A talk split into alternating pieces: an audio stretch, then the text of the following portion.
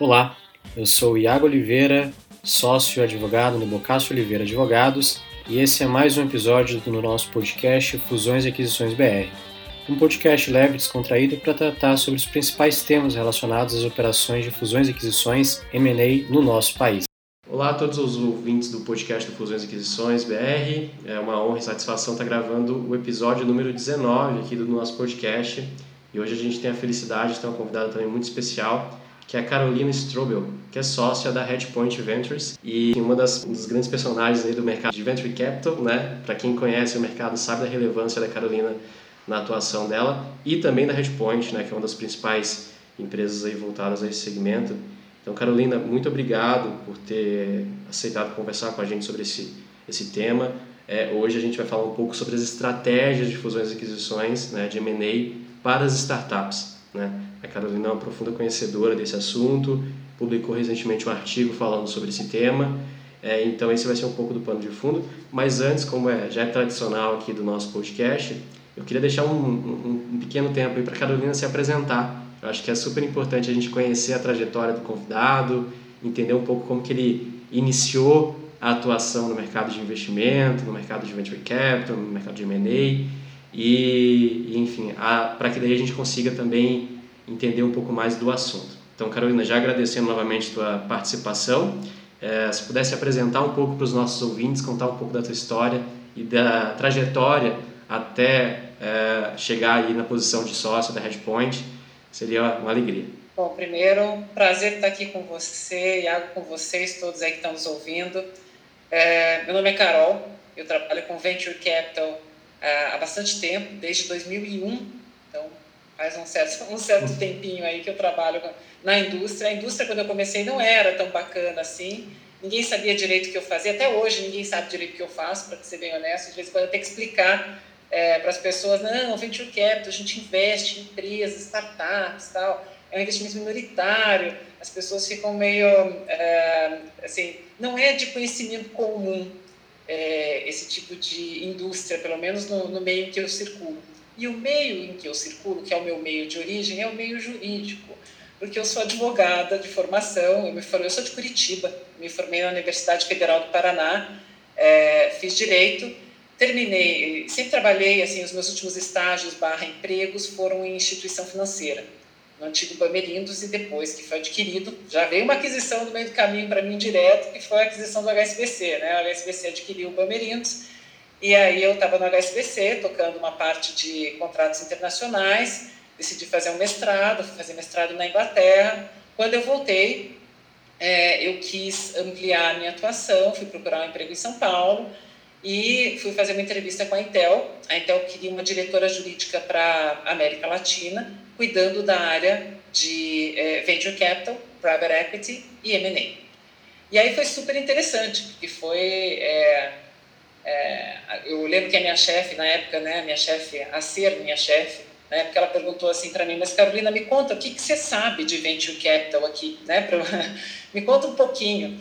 Eu falei, então, Terry, é, eu não sei nada. Eu nunca fiz venture capital na minha vida antes. Eu sempre trabalhei com contratos internacionais, eu não sei. Ela falou, ah, que bom, que ótimo, porque você é a primeira pessoa que chega aqui e fala que não sabe mesmo, a gente gostou da sua sinceridade, vem para o Vale do Silício, aprende com a gente. Então, eu passei seis meses no Vale, aprendendo com a Intel como fazer venture capital nos Estados Unidos, né, e tentar trazer isso tudo para o Brasil. Eu até na época eu lembro que eu perguntei, nossa, Terry, quanto que eu tenho que pagar para vocês para poder fazer isso daí? E foi sensacional. Fui para o Vale, voltei, é, comecei a tocar América Latina aqui, na parte jurídica.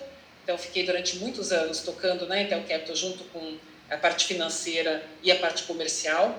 É, eu fazia parte do comitê de investimentos já, então eu pude aprender muito é, com, os meus, com, com os meus pares. É, e os meus pares sempre durante todo esse período sempre foram masculinos. Eu devo confessar que a, a nossa indústria é uma indústria ainda muito pouco diversa. Eu era a única mulher, é, sempre fui a única mulher de todos os times, é a mesma coisa ainda na Red Point, até hoje.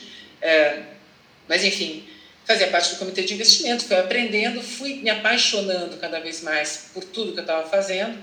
É, voltei para os Estados Unidos, passei dois anos lá nos Estados Unidos, em Palo Alto, fechando deals para a América é, do Norte, e voltei para o Brasil sempre no intuito de é, desenvolver ecossistema. Então, trabalhei muito com a Latin American Venture Capital Association, estabeleci uma série de documentações padrão é, para investimentos que a gente não tinha na época, então foi um negócio bem bacana. Trabalhei com vários, vários escritórios até na determinação dessa, dessa, é, dessa documentação, então desde Chile, Argentina, é, Colômbia, México, Brasil, a gente fez muita coisa dentro da, dessa associação. Depois eu fui conselheira da BVCAP, que é a Associação Brasileira de Venture Capital é, e Private Equity, então foi também uma super experiência. Eu sempre ajudei muito o ecossistema.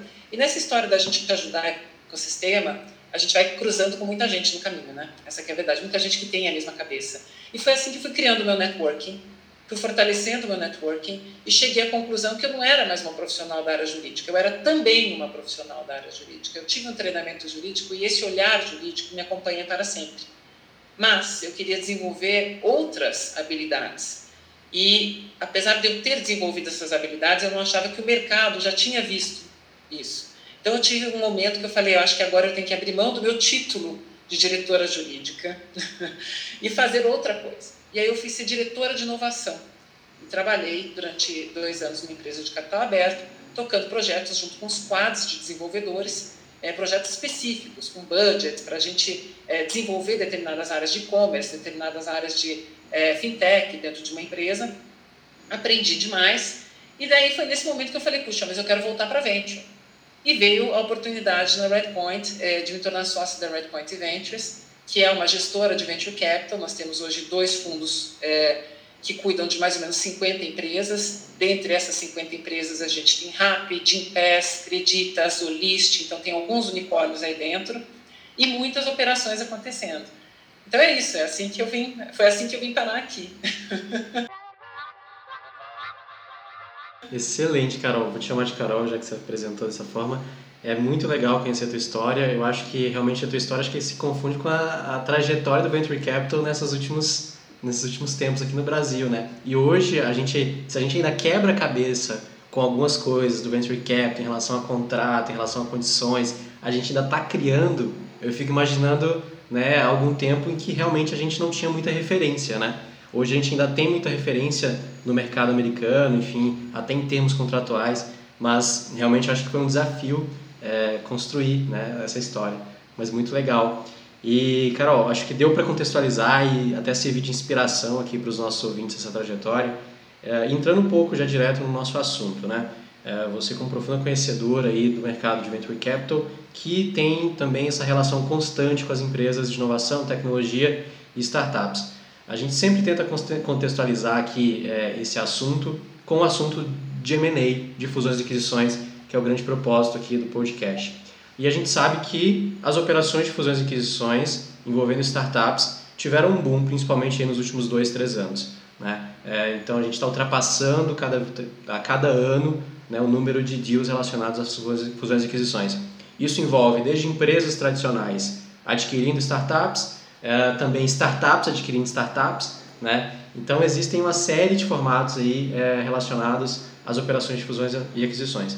Mas como primeiro insight, pergunta para a gente contextualizar para os nossos ouvintes, qual que é a importância para uma startup nascente ou já em desenvolvimento, em tração, enfim, é, como primeiro ponto, né, os founders ou a própria startup conhecer o processo de M&A. Né? Por que, que a startup deveria, ao menos, entender e saber da existência de um processo de fusão, de fusão e aquisição né? É, para essa trajetória de crescimento da startup? Né? Qual é a relevância do M&A para a startup?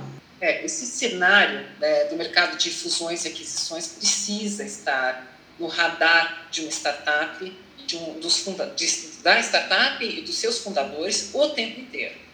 Primeiro porque você é uma das formas de você aumentar a sua escala.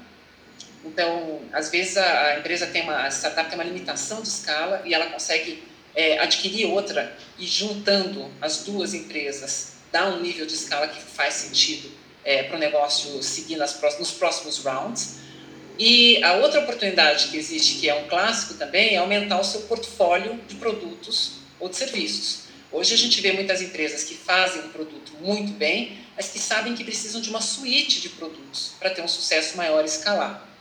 Então, é outro clássico. Precisa olhar para o seu lado, ver o que mais está fazendo que você é, que pode ser complementar a você e, novamente, adquirir para você tentar, entre aspas, conquistar uma vertical, que é um processo clássico do, do de escala também para uma startup. Né? Depois, é, cada investidor dentro de uma empresa é, tem um, um, um, prazo de validade. Né? Então, você tem, por exemplo, o capital de Friends and Family, que normalmente é o primeiro capital que entra numa empresa, numa startup, é, na época de seed, ele sai muito cedo, né? Você quer devolver o dinheiro para seus amigos, para sua família o mais rápido possível, até por uma questão de, de tranquilidade emocional, né? Porque você fica, é, você dever para esse tipo de, gente, de pessoas assim tão importantes na sua vida, você não quer, você quer resolver a vida deles, né? Então eles saem rapidinho, eles entram, ficam um período de dois, três anos e já saem. Depois tem os investidores anjo, né? Que entram também, vão ficar no período de dois, três, quatro anos e normalmente já vão sair. Investidores de venture capital ficam no período de, sei lá, 5 a 10 anos, mas vão precisar sair. E quem disse que a sua empresa vai estar no momento de conseguir dar essa saída para essas pessoas? Né? Então, olhar para esse horizonte de é, fusões e aquisições é importante, tanto para a startup adquirir outras empresas, como eventualmente dar um processo, uma possibilidade de saída, essa monetização dos valores investidos para os seus investidores também. Né? Então, assim, Todo mundo que tem startup, né, os fundadores de startup, sabem muito bem que em algum momento eles vão ter que pensar em como eu vou dar uma saída para um determinado investidor. Não necessariamente a startup vai ser adquirida e acabou a vida da startup. Ela às vezes segue de uma maneira muito diferente, até junto ou conjugada com uma outra empresa. Ou até um novo investidor que olha e fala, puxa, eu vou fazer uma, que a gente chama de secundária, né, uma compra aqui de ações e vou é, e vou fortalecer essa empresa para os próximos rounds, para dar mais escala, para dar mais gás para essa empresa. Então é muito importante sempre ficar olhando, né? E nesse último ano, como você falou, é, nos últimos anos, né, tem tido uma é, o mercado de fusões e aquisições está super aquecido. Teve um momento aí de liquidez muito grande, né, de juros baixos, liquidez grande, que favoreceu é, favoreceu esse mercado, mas também porque o, a evolução do ecossistema das startups está cada vez mais olhando para isso daí. Então, é, essa estratégia de M&A precisa estar ativa para todas as startups, como para as corporates já era comum que estivesse. Né? E agora as startups também olham para tudo isso e falam, não, aqui tem possibilidades de eu conseguir é, chegar mais perto do meu resultado final, né? de uma monetização para os investidores e para os próprios fundadores. Nessa sua fala me vem uma, uma questão também na cabeça que é muito uh, pensar no fusão no, no processo de M&A como uma estratégia também de uh, apresentação para investidores. Né? Eu digo no seguinte sentido: quando a gente vai, vai, vai acompanhar uma startup no processo de captação, é interessante que eh, ela tenha um cenário a longo prazo que ofereça respostas para esse investidor. Né? O investidor, quando ele vai aportar recursos na startup, logicamente ele está querendo é, o crescimento, mas ele também tenta fazer um desenho de saída, né, de retorno desse capital. É, é, é legal também que a startup conheça, né, pelo que você está comentando, o processo de M&A até como forma de dizer para esse investidor, olha, nós temos já delineados algumas saídas, seja num processo de captação maior, seja num processo de IPO que é, a gente não sabe muito bem como esse mercado vai é, andar, a gente sabe que teve níveis recordes também de, de IPOs, inclusive envolvendo startups, que vem aí, é, pelo menos em 2022, diminuindo aqui no Brasil, né?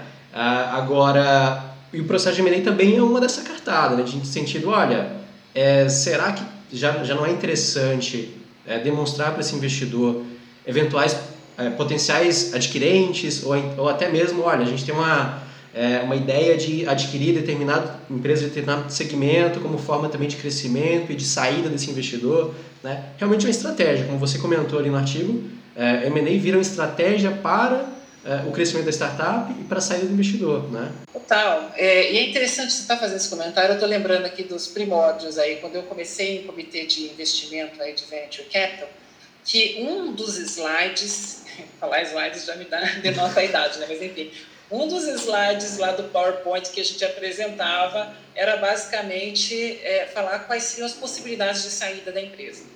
E hoje em dia eu não vejo tanto isso acontecer. E pensando aqui, refletindo sobre o que você está falando, eu acho que os pitches, de maneira geral, né, essas apresentações para investidores, elas, eles evoluem, claro, né, naturalmente, aí com o ecossistema, aí com as experiências. Hoje a gente tem é, profissionais muito mais bem preparados para fazer a venda da empresa ou das possibilidades da empresa do que a gente tinha antes, não tenho a menor dúvida disso. O nível dos profissionais é excelente, mas ele também evolui numa dinâmica que segue um ciclo dos investimentos. A gente tem que lembrar que quando a gente está falando em investimento de venture capital ou de investidores, eles olham para o mercado externo e olham para o mercado a longo prazo.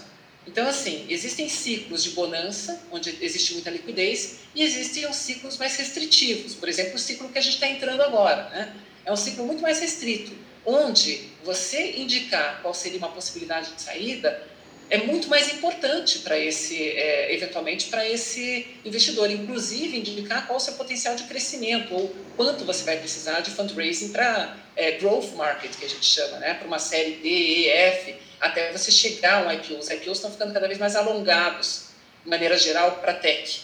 Né? Então, eles estão ficando já para uma, uma série bem mais, é, onde a, a empresa está muito mais escalável é, do, que, do que antes era. Né?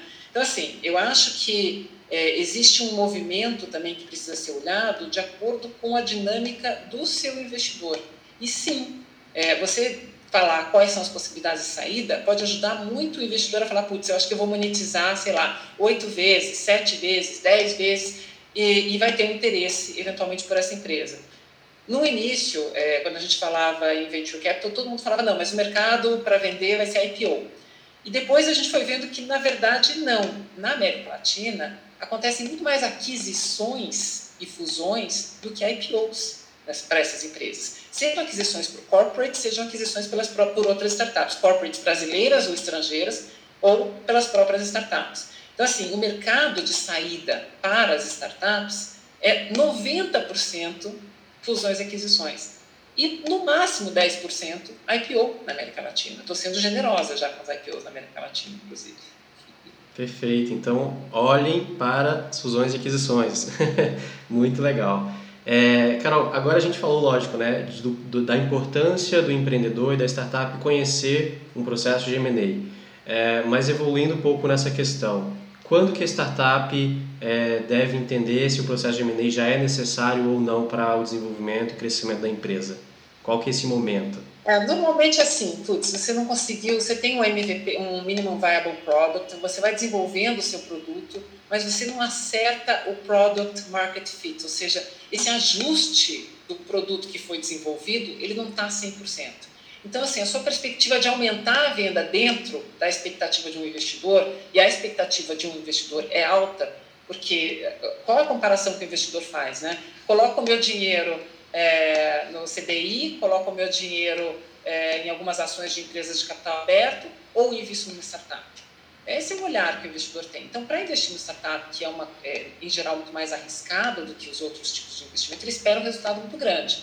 Então, às vezes, a empresa, a startup tem um produto legal, mas esse ajuste do, do produto para o mercado ainda não está 100% e você não consegue aumentar a venda o suficiente para que o seu investidor fale, puxa, vai ter um, um múltiplo de venda aqui, que, de resultado, que vai valorizar o suficiente a sua empresa para uma saída é, feliz para todo mundo. Né? Então, assim, você fica muito difícil você conseguir novos rounds de investimento, porque os investidores não conseguem olhar isso, e é o momento que você olha e fala, puxa, eu acho que eu estou meio estagnado, estou stuck, estou né? preso aqui nessa, nessa situação. Aí vale a pena você considerar, falar, puxa, será que é o, é o caso de eu ser adquirido? Porque se a sua empresa é adquirida, você pode ter uma sobrevida na outra empresa. E nem sempre você recebe dinheiro nas aquisições, né? Você pode receber, fazer um swap de ações para outra empresa. E você continua participando da outra empresa e você continua dentro do risco. Inclusive, o investidor também pode fazer a mesma coisa, né? Então, tem um processo bem interessante que pode acontecer e vale a pena você ficar olhando para essa possibilidade, né? Então, você foca sempre no que você tem de mais importante na sua empresa, faz uma bela venda é, e, e consegue é, aumentar o bolo, né, aumenta o resultado para todo mundo, que é muito legal. E aí, é, a outra ocasião que você, normalmente, que a startup para e pensa, putz, acho que é o momento de eu começar a olhar esse mercado ou de eu, de eu ser adquirido, é quando você tem um produto que tem muito sucesso, mas você nunca vai conseguir chegar é, naquela escala ou num crescimento que você vai falar, puxa, eu vou para um IPO.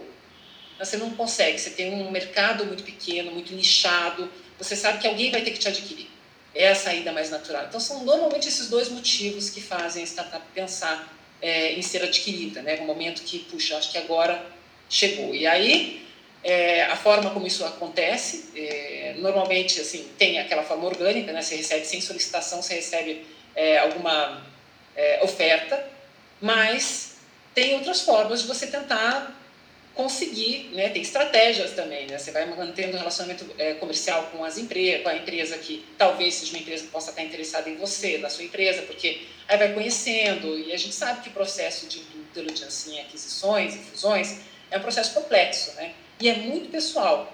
Então, é muito importante que a empresa já tenha um certo conhecimento a respeito do que está acontecendo. É, vamos lá, das últimas 10 aquisições que eu vi, em sete delas ou oito delas, os fundadores já se conheciam e as empresas já trabalhavam juntas. Então, essa é, é um ponto assim sensacional, até porque aumenta a sinergia e é uma estratégia muito boa, né? E aquela história, sempre usar o seu networking, ficar olhando aí para ver se você é, encontra, é, começa a construir, né, dentro do, da, sua, da sua estratégia, construir o case também. Falar, puxa, se eu me juntasse com essa empresa, com aquela empresa, poderia ser um case muito maior. E fazer a venda do seu case. Excelente. É, você comentou sobre um ponto que, assim, a gente já atende é, startups há algum tempo, participa dessas operações, e uma das perguntas que mais aparece nas primeiras reuniões é, tá, no processo de fusão e aquisição, esse dinheiro vai para quem? É, eu já consigo ganhar alguma coisa, founder, né? Será que eu já consigo tirar algum dinheiro aqui, mas esse dinheiro vai para empresa e tudo mais? E aí vai muito do que você comentou, né, da importância de entender qual que é a necessidade do negócio no momento. De vez em quando a gente atende founder que está estrangulado, já está naquele negócio há algum tempo, já não consegue mais né, se, se, manter ali com aquele negócio, mas o negócio ainda tem um fôlego muito grande em termos de é, capacidade de mercado. Ao mesmo tempo, existe aquela situação onde é a empresa que precisa de algum crescimento precisa de um aporte. Né? Então, lógico, né, existem várias formas, N formas de você fazer um processo de aquisição e estruturar esse modelo de ah, eu estou aportando recurso na empresa ou eu vou vender ações da, e, e, o founder vai conseguir tirar alguma, alguma coisa finalmente daquele negócio né, depois de muito tempo. Mas é uma pergunta bem recorrente e eu acho que foi legal você ter, é, ainda que de relance, tocado nesse ponto, porque eventualmente pode ser uma dúvida do pessoal que está ouvindo aqui o podcast agora.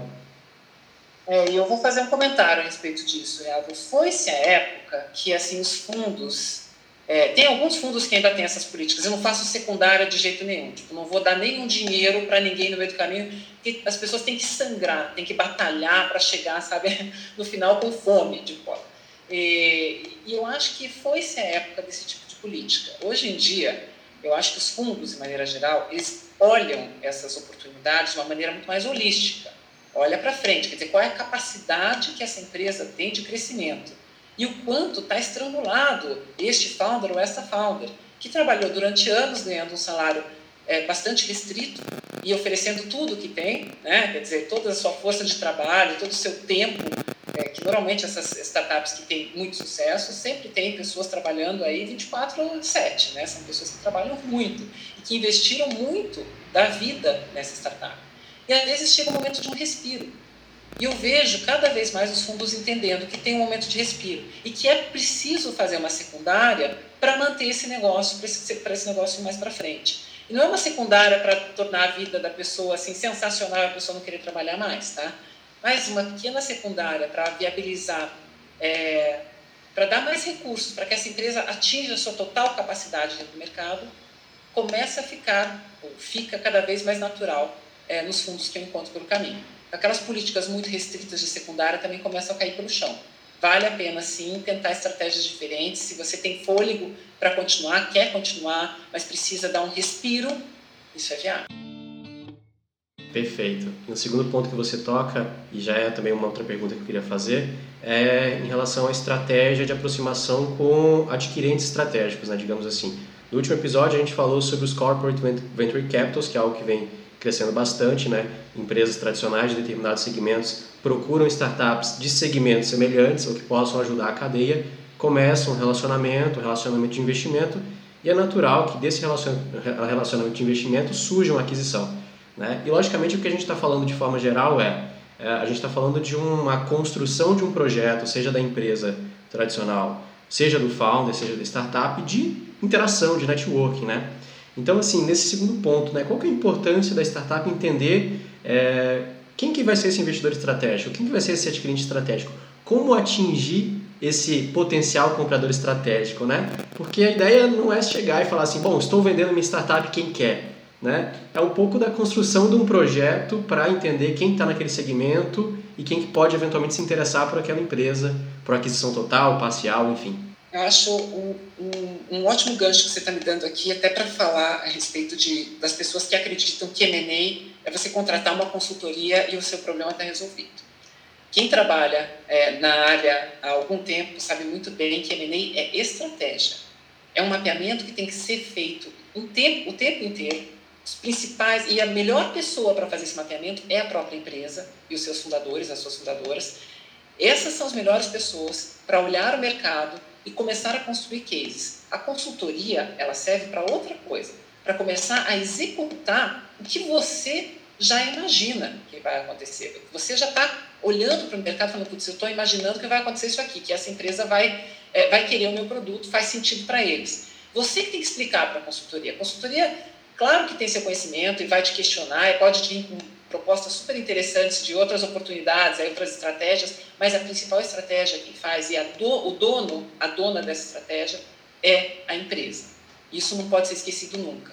Quando você fala, é, você faz um investimento com corporate venture, é, muita gente acha, ah, bom, é a minha principal, a minha, a minha saída natural, mas nem sempre é assim.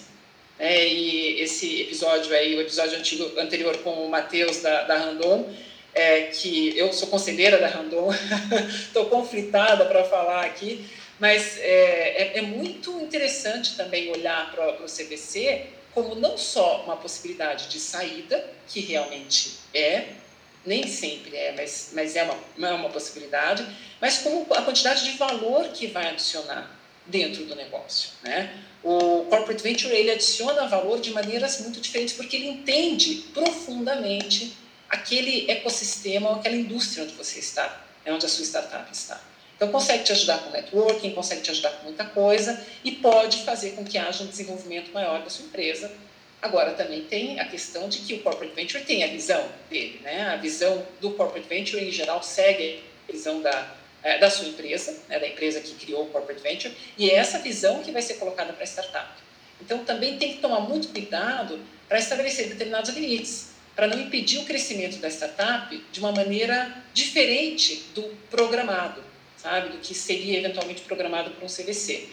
É, eu conheço CVCs que trabalham de maneira muito produtiva é, e muito aberta né, para as novas possibilidades, e isso CVCs que acabam travando o business da companhia. E tudo depende, claro, da estratégia de investimento, de com quem você está falando, é, da naturalidade que existe é, no, no, mindset, na mentalidade das pessoas que estão é, envolvidas, né? Então tudo isso faz parte de um é um grande é uma corte, né? Um grande namoro que tem que sair muito bem feito para que o casamento é, eventualmente dê certo. Excelente, eu acho que o ponto é a gente precisa entender quais são os interesses que estão colocados em pauta, né? eventualmente os interesses podem estar alinhados ou não.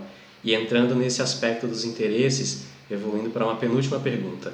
É, bom, a gente sabe que uma startup é composta por membros e eventualmente podem ser aí os sócios fundadores ou já ter como sócio algum investidor é, como funciona em relação à decisão por um M&A quando não há um alinhamento entre sócios? Né? Aquele, aquela, aquele momento em que, bom, determinada parcela da sociedade entende que o M&A é o momento, outra parcela, seja um fundador antigo, seja um investidor que entrou no meio do caminho aí, entende que não é o momento. Como conciliar isso, né? Você tem alguma dica, alguma, algum ponto a falar sobre esse, ponto, esse aspecto? Aí outra coisa que tem que ser mapeada o tempo inteiro, né? essa dinâmica de interesses. Isso é outra coisa muito importante para ser mapeada. Né? É, é muito complicado quando uma pessoa não quer vender. Tá? Então, qualquer uma das partes, quando essa, essa parte não quer vender, é, torna o processo como um todo muito dolorido. Então, importante você tentar entender por que, que essa parte não quer vender, qual o interesse dessa parte que não está sendo é, visualizado pelos demais, exercer a empatia e tentar fechar um pacote onde todos fiquem, entre aspas, felizes, ou mais feliz, o mais feliz possível dentro da situação. Né? Então, eu acho que, às vezes, tem a oportunidade de você fazer uma secundária para alguém e a empresa continuar, quer dizer, um investidor que ainda acredita na capacidade de crescimento, a gente falou agora há pouco, faz uma secundária para quem já, já não quer mais seguir adiante e vamos, vamos tentar colocar essa capacidade para frente e esse investidor pode continuar eventualmente nessa empresa. Um swap de ações também, essa troca de ações pode ser uma, uma estrutura bem interessante também. Às vezes um earnout, né? quer dizer, você colocar esse, esse fundador ou essa fundadora no risco de fazer melhores resultados para ter uma, um, uma, um bônus ou uma, uma, uma recuperação financeira ainda maior, também funciona super bem. Enfim, tem várias maneiras diferentes de você fazer isso acontecer, é, ou alinhar, realinhar os interesses durante uma venda. Você precisa de gente experiente do teu lado, que olhe é, para o que está acontecendo, te ajude a analisar a dinâmica de interesses e dê opções diferentes para as pessoas, porque às vezes a gente acha que o interesse é um, mas o interesse é completamente diferente. Então, dá opções, ó, estou pensando, sei lá, dá para fazer um earnout, e a gente poderia programar o earnout dessa maneira, e ir trabalhando essas opções, ah, um earnout não me interessa, ok, quem, quem sabe um swap, quem sabe uma secundária, vamos tirar essa pressão financeira da equação, que ajuda muito, né? E sempre tentar maximizar a estrutura de venda para os próprios fundadores, né? É muito importante, como é, investidor, eu sempre fico pensando muito no resultado do fundo, mas também dos fundadores, porque a gente sabe que o ecossistema, é, é, o ecossistema nosso é grande, mas a gente vai encontrar, é, mas é um ecossistema é grande, mas são poucas as pessoas que participam do, do nosso ecossistema. Então a única certeza que a gente tem é que essas pessoas vão continuar no ecossistema e você vai encontrar essas pessoas lá para frente. E o que o investidor mais gosta ou mais precisa ter são, são fundadores e fundadoras que lá na frente olhem e falem para os outros fundadores e as outras fundadoras. Foi muito legal investir com essa galera da, por exemplo, Red Point Ventures. Eles me deram total suporte, me ajudaram na saída, fizeram o melhor possível e, e todo mundo ficou muito feliz com a relação. Esse tipo de reputação é muito, muito importante para o investidor, até para ele conseguir uma pipeline é, de possíveis investimentos saudável. Então, essa preocupação é muito grande, ter certeza de que é, todos conseguiram tirar o melhor resultado de uma operação, mas especialmente os fundadores. Né? Então, assim, forçar a permanência de um fundador, por exemplo, na empresa, é uma coisa que não funciona. Eu já vi acontecer em algumas situações. E nunca deu certo. É, a pessoa ou ela quer ficar ou ela não quer ficar. É, não tem jeito. Você tem que equalizar os interesses. Excelente. Novamente a pauta dos interesses, né? E aqui, apesar de ser um podcast conduzido por advogados, a gente tenta não falar de temas de temas jurídicos, né? Mas enfim, pensar também numa boa estrutura de acordo de sócios, por favor. Pensar também numa boa estrutura de contrato de investimento, contrato social, enfim, porque a gente está falando também de problemas que podem ser já antecipados e previstos, né? Um drag along, um tag along, uma estrutura de obrigação de venda mas enfim, a gente pode tocar nessa pauta em outros episódios, né? Infelizmente a gente tem um tempo que a gente sempre tenta cumprir porque a gente tem um compromisso com o convidado também, com o público que está ouvindo. Ninguém gosta de ficar também muito tempo, é, um episódio muito longo. Então vou para a última pergunta, Carol. É, falando então da possibilidade de aquisição de empresas por uma startup. A gente teve um episódio muito legal com o Rodrigo, que você conhece, o Bai, né, que você trabalhou contigo é, e, e, ele falou um pouco sobre os problemas relacionados às aquisições feitas por startups, né? E, e o que eu queria te perguntar também é um pouco nesse sentido, qual é a sua visão sobre as aquisições feita, feitas por startups, né? quando a startup está posicionada enquanto adquirente, e quais são os cuidados relacionados a, a, a essas operações quando né, a gente está falando desse polo é, preenchido por uma startup, né, enquanto adquirente? É, é, assim, eu tenho visto muitas aquisições por parte de startup, é muito por que a gente já falou, né? aumento de escala, é, diversidade de produtos, criação de uma nova suíte de produtos e até acquihire. Né? A gente agora está num momento muito difícil de contratação de desenvolvedores especificamente, então eu tenho visto alguns acquihires acontecendo e, a, é, e assim, é claro que sempre tem uma análise de valores, né, de quanto realmente vale essa startup que está sendo adquirida, mas também muito de sinergias né, de escala de produto, de criação de suíte de produtos, etc., que é muito interessante. Mas a startup normalmente é uma empresa que está com um objetivo muito, com muita energia focada no seu crescimento. Então, para ela parar tudo e fazer uma aquisição, é uma coisa complexa. Ela vai fazendo tudo isso em paralelo. Então, ela tem que tomar muito cuidado primeiro para não sair do seu negócio principal, do seu negócio core, deixar de dar atenção para o core e ficar só olhando para a aquisição. Isso é um grande erro. Você tem que olhar para o core e para a aquisição e tentar fazer isso fechar o mais rápido possível. Então, às vezes, vale mais a pena até gastar um pouco mais de dinheiro e resolver solucionar a situação é, pagando um pouco mais caro, eventualmente, para uma empresa, do que perder muito tempo, especialmente para uma startup que está em fase de crescimento. E as startups às vezes perdem um pouco esse ponto de vista, porque tem muito investidor, até no conselho das startups, eles ficam, não, mas vamos baratear, não, esse, esse valuation não está bom. Eu falo, gente, parou de discutir isso daqui, a gente já perdeu mais dinheiro, com todo respeito, Iago, mas com os advogados, com os consultores, com todo mundo, e o tempo, né, quer dizer, o nosso custo de, de oportunidade que está sendo perdido, isso, tudo isso tem que entrar nessa equação. É muito difícil para a startup olhar para tudo isso. Então é importante que tenha no conselho pessoas que tenham essa visão do, do amplo espectro né, que tem a aquisição, depois pensar muito na integração dessa startup, tanto dos produtos quanto das pessoas. Esse é o grande risco de uma aquisição, como você sabe muito bem, é, e, e, tem que ser muito cuidado, né? Porque uma startup ela vai começando aos poucos e de repente ela exponencia, sei lá, tipo, contrata 700 pessoas em um ano. E aí ainda adquire mais duas, três empresas. Uma colcha de retalhos enorme. É muito difícil essa startup ter chance de conseguir construir uma coisa, uma governança adequada é, numa rapidez dessa. Então, o olhar é minucioso, realmente. Tem que planejar, assim, de forma paranoica.